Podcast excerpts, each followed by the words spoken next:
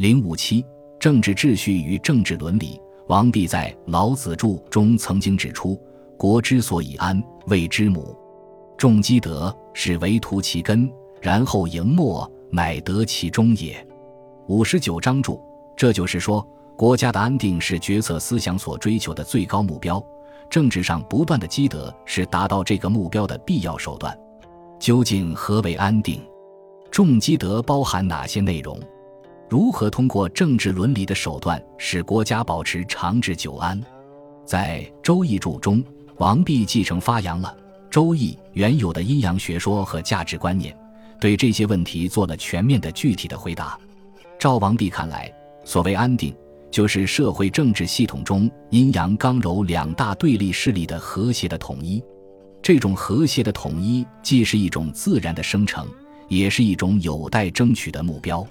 说它是自然的生成，是因为人类社会起源于刚柔始交，天地造始之时，本身就是阴求阳、阳求阴的双向追求的结果。作为阴柔势力的弱者不能自济，迫切需要一个君主来领导他们、保护他们。另一方面，作为阳刚势力的强者甘居于众阴之下，应民所求，合其所望，二者相互依存，结为一体。于是，人类社会的安定的秩序在此屯体不宁之时得以建立。说它是有待争取的目标，是因为阴阳刚柔还存在着斗争的一面，在二者不断推移运动的过程中，常常出现阳刚过头或阴柔太甚的情况，甚至彼此伤害，不可调和，迫使安定转化为动乱，和谐转化为冲突。这就需要实行变革，从事调整，消除不安定的因素。重建和谐统一的秩序，王弼反复强调：凡阴阳者，相求之物也。夫阴之所求者阳也，阳之所求者阴也。阴阳之所以互相追求，是因为彼此对对方有着内在的需要。一个社会政治的整体，不能有阴而无阳，也不能有阳而无阴。如果阳得不到阴的辅助，完全孤立，就会一事无成。如果因得不到阳的领导，散漫而无统律，也难以形成为群体。只有这种互相的追求取得成功，彼此的需要得到满足，社会政治生活才能产生功能性的协调，得以正常的运转。既然如此，阴阳双方也必须互相适应，阴顺阳，阳顺阴，尽量克制自身的某种过分的欲望，以满足对方的需要。实际上，只有满足了对方的需要。才能满足自身的需要，互相追求的过程，也就是互相给予的过程。王弼把这种情形称之为“感”。闲卦彖传注说：“天地万物之情，见于所感也。凡感之为道，不能感非类者也。故引取女以明同类之意也。同类而不相感应，以其各抗所处也。故女虽应男之物。”必下之而后取女，乃吉也。因此，阴阳双方不能各抗所处、各行所事，而应该尊重对方、理解对方，考虑到对方的需要，按照交感的原则来规范自己的行为。这种交感的原则体现了天地万物之情，是宇宙的普遍的规律，也是人类社会存在的基础。如果阴阳双方不以这种交感的原则进行自我约束，不仅会使相互之间的追求归于失败，损害了自身的利益，也破坏了社会存在的基础，难以建立安定的秩序。乾卦用九柱说：“复以刚健而居人之首，则物之所不与也；以柔顺而为不正，则宁邪之道也。”坤卦彖传注说：“方而又刚，柔而又圆，求安难矣。”王弼所设想的社会政治秩序是一种贤愚有别。尊卑有序的等级秩序，但是这种等级秩序不是像法家所设想的那样建立在强制性的统治与服从的基础之上，而是由阴阳两大对立势力各按其本性互相追求、彼此感应、自愿组合而成的。因此，这种等级秩序虽然是一种权力结构，但是维持权力的手段却不是权力本身，而是一种道义的责任。这种道义的责任是由阴阳双方共同承担的。处于权力结构两端的阴阳应该服从社会一体化的总要求，遵循共同的伦理规范。在《周易注》中，王弼讨论了一系列的伦理规范，其中最主要的就是中正。宋卦九五注说：“中则不过，正则不邪。”所谓中则不过，是说阳的行为不能过于刚直，阴的行为不能过于柔顺，而必须合乎中道。所谓正则不邪，是说阴阳各当其所，行为正直，不相侵害，合乎尊卑有序的原则。很显然。中的规范是适应于阴阳交感的要求，正的规范是适应于等级秩序的要求，二者都是从既有刚柔之分又有阴阳之和的社会结构中自然引申出来的，是这种社会赖以存在的伦理基础。如果阴阳双方的行为不中，便无从完成交感，组建社会；如果行为不正，就会贵贱不分，尊卑不明，失去应有的节制。因此。阴阳双方的行为是否中正，直接关系到政治的稳定、社会的和谐。王弼根据《周易》的爻位说，把中正规定为一种普遍适用的制度化的行为准则和价值标准。一卦六爻，第二爻为下卦之中位，第五爻为上卦之中位，爻居中位，是为居中、履中，象征手持中道，行为不偏。三五为阳位，二四为阴位。凡阳爻居阳位，阴爻居阴位，是为德位。德位为正，象征行为合乎阳尊阴卑的等级秩序。初，上两爻象征世之中时，无阴阳定位。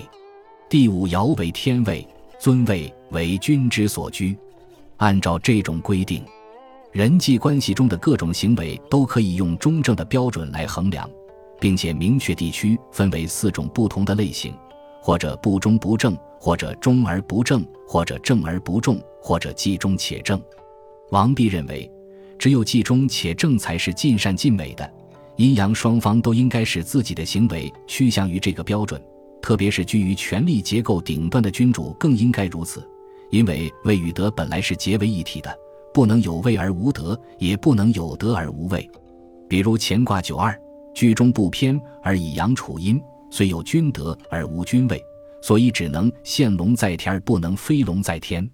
王弼注说：“出前离隐，故曰见龙；处于地上，故曰在田。得时周朴，居中不偏，虽非君位，君之德也。只有发展到了九五，既中且正，位与德才获得高度的统一。”王弼注说：“龙德在天，则大人之路亨也。”夫位以德兴，德以位序，以至德而出圣位，万物之笃，不亦宜乎？二为下卦之中位，因爻处之才是既中且正。坤卦六二是个典型。王弼注说：居中得正，基于地质，任其自然而物自生，不假修营而功自成，故不习焉而无不利。王弼认为。中正是阴阳相应以结成群体的必要条件。同人卦离下乾上六二九五，既中且正，二者志同道合，于同人之时能以正道通达天下之志。王弼赞美说：“行健不以武而以文明用之，相应不以邪而以中正应之。君子正也，故曰立君子贞。如果国家政治遇到危机，处于艰难之时。”阴阳双方也只有反身修德，使自己的行为合乎中正的准则，才能和衷共济，渡过难关。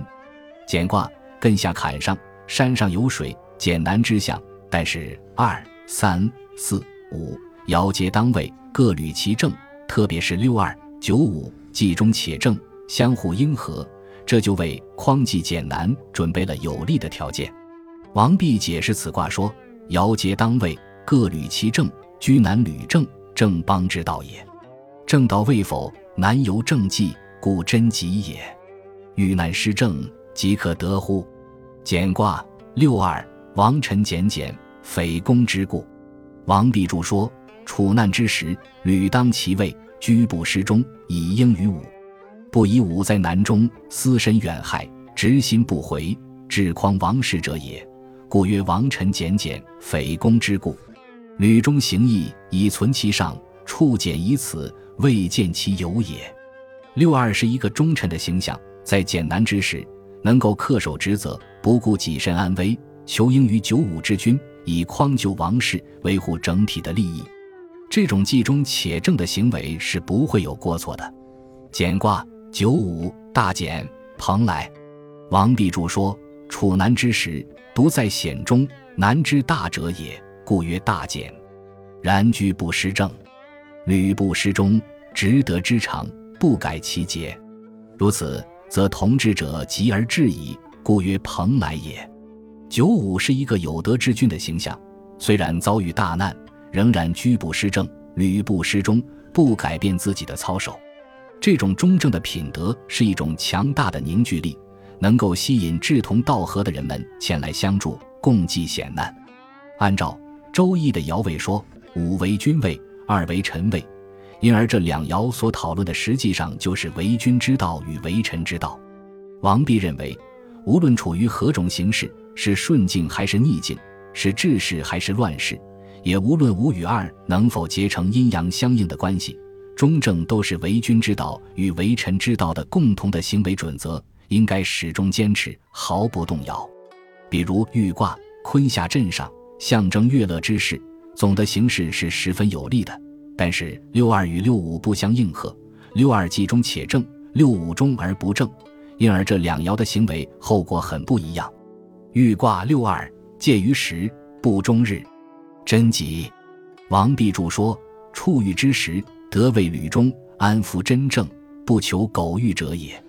顺不苟从，欲不为中，是以上交不谄，下交不独，明或福之所生。故不苟说，便必然之理；故不改其操，介如食焉，不终日明矣。六二安于臣位，不为中道，深知乐乐之时祸福转化的必然之理，能正确处理上下之间的人际关系。忠正不苟，操守坚定，耿介如石，发现错误的苗头，不待一天中镜，立即改正。六二的这种行为是值得赞美的。豫卦。六五贞吉，恒不死。王弼注说：“四以刚动为欲之主，专权直至，非己所成，故不敢与四争权。而有居中处尊，未可得王，是以必长至于贞吉，恒不死而已。”六五因爻而居君位，其位不正，受制于九四刚动专权之臣，丧失了君主所应有的权威。这就象征尊卑贵贱的等级秩序受到侵害，但由于六五权虽失而未为亡，而且手持中道，所以如同一个患病的人得以奄奄一息、苟延残喘，不至于立即死亡。王弼在《豫卦六二注》中所强调的“明或福之所生，便必然之理”，是说对客观形势的深刻的认识。客观形势的发展变化是有其内在的规律的。主体行为立足于此，便能转祸为福，化凶为吉。若不认识此必然之理，必将陷入盲目性而导致失败。但是，主体行为也只有坚持中正的操守，遵循道德的准则，促使客观形势朝着有利方面转化，才有可能。因此，必然之理中蕴含着道德的因素，或者说，中正的伦理规范本身就是一种必然之理。就二无两爻而言。如果有一方因某种客观形势的原因中而不正，不能结成阴阳相应的关系，只要另一方坚持中正的操守，也能发挥积极的作用，稳定整个的形势。比如晋卦坤下离上，象征顺以著名，柔进而上行，是一种有利的形式。但是六二与六五无应，上无应援，前进之路受到阻碍。晋卦六二进如仇如贞吉。受资借福于其王母，王弼注说。本集播放完毕，感谢您的收听，喜欢请订阅加关注，主页有更多精彩内容。